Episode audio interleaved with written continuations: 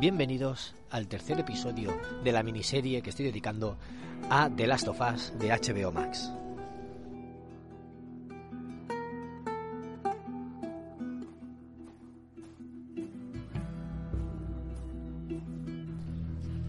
Como digo siempre, en esta serie de episodios me dedico a analizar uno por uno todos los capítulos de eh, la primera temporada de esta serie que está emitiendo HBO Max en streaming. Una serie dedicada a... bueno, o que adapta el videojuego de Naughty Dog que pudimos disfrutar en PlayStation. En este episodio, en este programa, voy a hablar del tercer capítulo. El, no me acuerdo del título, pero estaba dedicado a Billy y Frank. Si recordáis el videojuego, Billy es este hombre que experto en armas, en, bombas, también sabe algo de mecánica, que ayuda a Joel y a Ellie cuando, cuando pierden a Tess y necesitan un coche o una batería para poder viajar más rápido y llegar cuanto antes a donde está Tommy, que es el objetivo de Joel.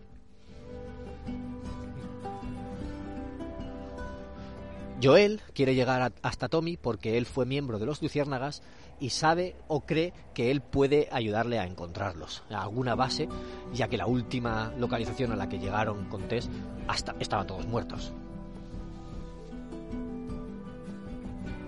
Así espera poder llegar con Tommy, eh, llegar a los Luciérnagas y entregar a Ellie, que es el objetivo de su misión.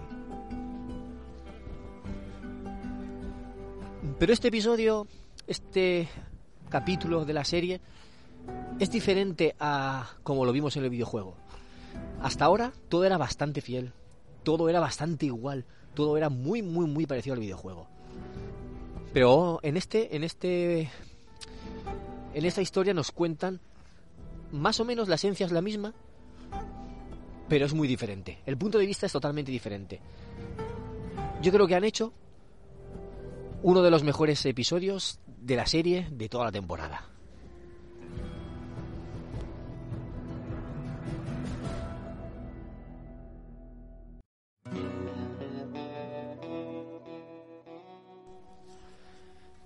Ha tenido muchas críticas debido a, a lo que todos ya sabéis, al, a la orientación sexual de los protagonistas del episodio este juego o esta franquicia siempre ha sufrido de eso. Hay mucho homofóbico y mucho...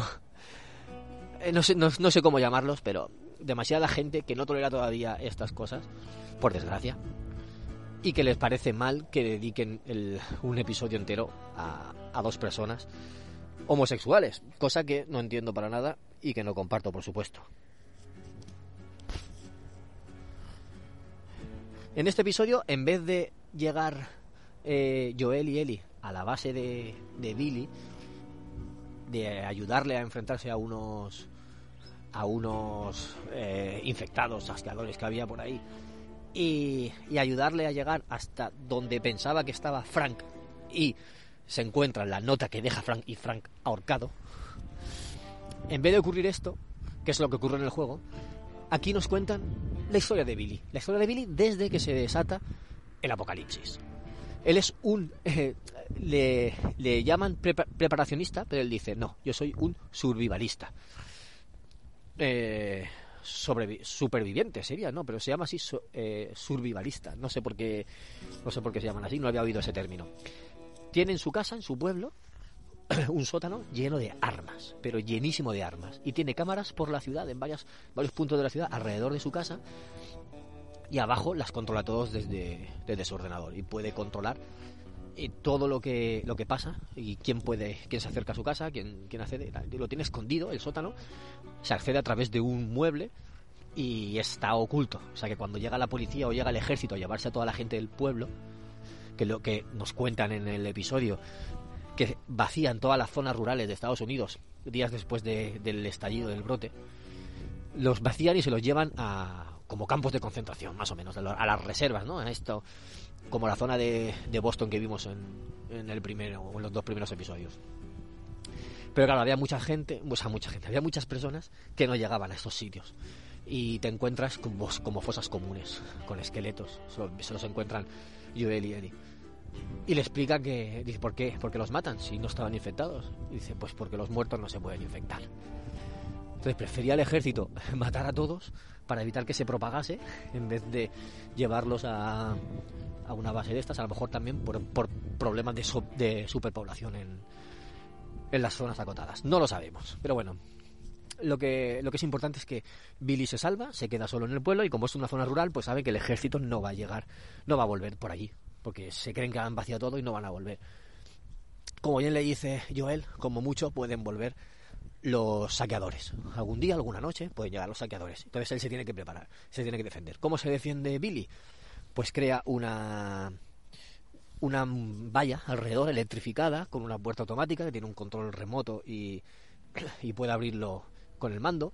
Tiene una gasolinera en el pueblo que se va, va proveyendo gasolina a su su generador. Tiene un generador manual, claro, porque sabe que van a cortar la corriente y no va a haber electricidad. Entonces, con ese generador, con esa gasolina, él crea su propia su propia energía para tener todo todos estos pues todo, la, valla electrificada, las cámaras, todo, todo electrónico, todo lo que tenga. Además tiene gallinas, tiene animales de granja también, tiene varias cosas, tiene, se va, eh, se va alimentando bastante bien, la verdad. Tiene su, su huerto, va cultivando cositas y va viviendo bastante bien. Hasta que al, al cabo de unos años, no se sabe exactamente cuántos, una persona cae en un foso, una de sus trampas. Él tiene muchas trampas en el bosque antes de llegar a la, a la valla. Y esa persona es Frank. Frank está buscando eh, una, una, ciudad, una, una base de estas. Y Billy le dice que le dice la dirección, tal, pero Frank le convence para que le dé algo de comer. Se gana su confianza y consigue quedarse unos días. Enseguida pues consiguen intimar por medio del piano, tal, se da cuenta Frank de que de que Billy a lo mejor le mira diferente, de que Billy por lo que por lo que toca la canción que canta en el piano le nota unos sentimientos no sé cómo decirte, no sé cómo lo nota, pero eh, él sabe que, que es también homosexual o bisexual, no se sabe, pero eh, se besan y, y empieza una relación. Una relación de pareja, una relación de amor que dura pues, por lo menos 20 años, más o menos. Más o menos dura 20 años, porque es lo que, desde que empieza la serie, que es en el brote, hasta que luego salta a cuando ya sale Eri, que pone 20 años después, pues si no son 20 son 18 años. La verdad es que bastantes años juntos. Ellos dos solos, en esa ciudad. Y te van contando cómo, cómo evoluciona todo. Tienes, tienen días que se pelean, por supuesto. Tienen días que, que todo va bien tienen muchos momentos románticos, como cuando también eh, conocen a. Frank conoce a Joel y a Tess por la radio. Hay una radio, una radiofrecuencia, radio, radio aficionado, ¿no? No una, no una radio FM de, escuchar música, sino una radio de comunicarse, de comunicaciones. Pues conocen a, a Tess y a Joel, les invitan un día a comer, todos muy desconfiados, por supuesto, pero se ve que poco a poco van van conociéndolos más y van entablando una relación medio comercial, porque le piden recados a ellos y como Joel y Tess son pues contrabandistas, eh, mercaderes, pues al final les van llevando cosas cuando necesitan. Y ellos a cambio pues le dan armas, como tienen mucho arsenal Bill, eh, pues le va dando le va dando materiales. Y y qué más qué más estaba contando pues hay una en una de las de las transacciones que hace le llevan semillas de fresa. Frank planta fresas y no se lo dice a Billy hasta que han crecido y un día se lo lleva y ve el huertecito y ven las fresas, se las come. Se las comen con unas ganas con un placer que dices, Dios mío, me comería ahora mismo unas fresas con ellos. Es una escena muy bonita. Eh, yo, la yo la pondría al nivel de la escena de las jirafas en, en el videojuego. Ya veremos cómo es el de las jirafas, pero son pequeñas cosas, pequeñas cosas cotidianas que cuando estás en un mundo apocalíptico que ya nada es como era, poder volver a vivir eso, poder saborear esa fruta tan sabrosa es todo un placer. Y encima, se sabe que son, que son frutas románticas, afrodisíacas, pues hacerlo con tu pareja, pues todavía más, ¿no? Tiene todavía más sentido. Y, y tienen así algunos momentos, pues la verdad es que románticos. Actúan muy bien los dos. Billy lo hace, el actor que hace de Billy lo hace muy bien, ese, esa desconfianza, esa, mm, no sé, está muy distante. Frank es increíble cómo está hablando y se le caen las lágrimas simplemente eh, simplemente estando hablando con él y viendo lo que siente Billy a, él se le caen las lágrimas es increíble o sea lo hace muy bien el, este actor y, y qué pasa al final pues al final lo que pasa es que vemos que Frank enferma mm, parece Parkinson o algo así porque le tiemblan las manos es una enfermedad que no tiene cura y se está medicando. Esas pastillas vemos que son las que una de las bolsas que tiene Joel al principio del, primer episodio, que, con el policía este que hace amistad, que está comerciando, pues parece una, una de las bolsas, de las mismas bolsas. Se ve que les provee medicinas a, Billy y a Frank. Y eh, pues bueno, pues pasa el tiempo, pasan muchos años, se, se les ve como, como envejecen y llega un momento en que Frank no puede más, no quiere más, no quiere ser una carga, porque Billy también está mayor, ha envejecido con el paso del tiempo.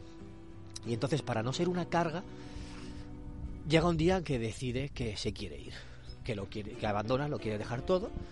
Le pide que le dé, le pide a Billy que le regale uno de los mejores días o uno de los días buenos que han tenido.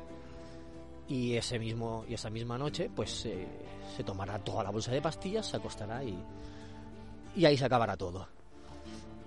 Billy le hace caso, se van a la boutique, eligen la ropa que, quiere Frank, les, le hace una cena pues especial con el vino que le dio la primera noche que llegó Frank a, a su casa, se casan en, la misma casa, ellos se casan, contraen matrimonio con, no sé de dónde habrán sacado los anillos, pero eh, eso, en, pues eh, digamos que formalizan su, relación ante el mundo ante ellos mismos.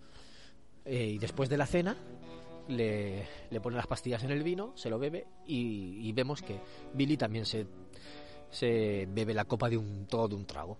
Y le dice, ¿también había pastillas en tu copa? como para dormir a un caballo. Y le dice que no tenía por qué hacerlo, que por qué lo ha hecho.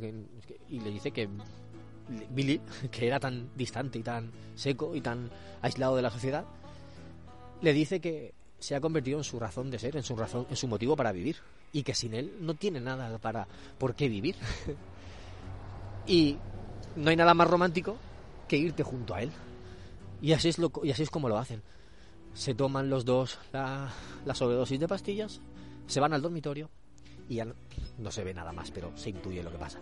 Luego llegan Joel y Ellie, encuentran una nota que está leyendo Ellie, donde lo explica todo Frank, y le dice, para quien lea esta nota, que seguramente serás tuyo él, porque si no, si no, si fuera cualquier otra persona, habría muerto en, la, en mis trampas de, del bosque. Y se ríe.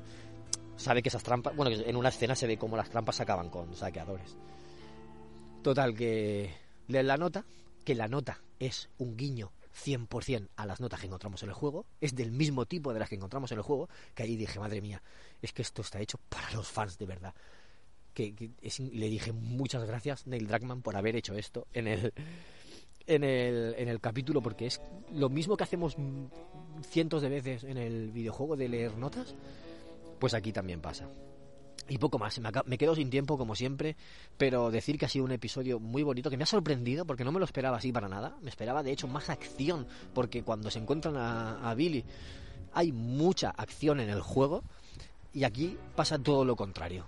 Aquí es todo romanticismo y muy, muy, muy, muy poca acción. Me ha sorprendido y me ha gustado. Y estoy muy contento, cada vez más contento con esta serie. Muchas gracias por escuchar estos episodios y nos vemos o nos escuchamos en otro capítulo. Un saludo a todos. Chao.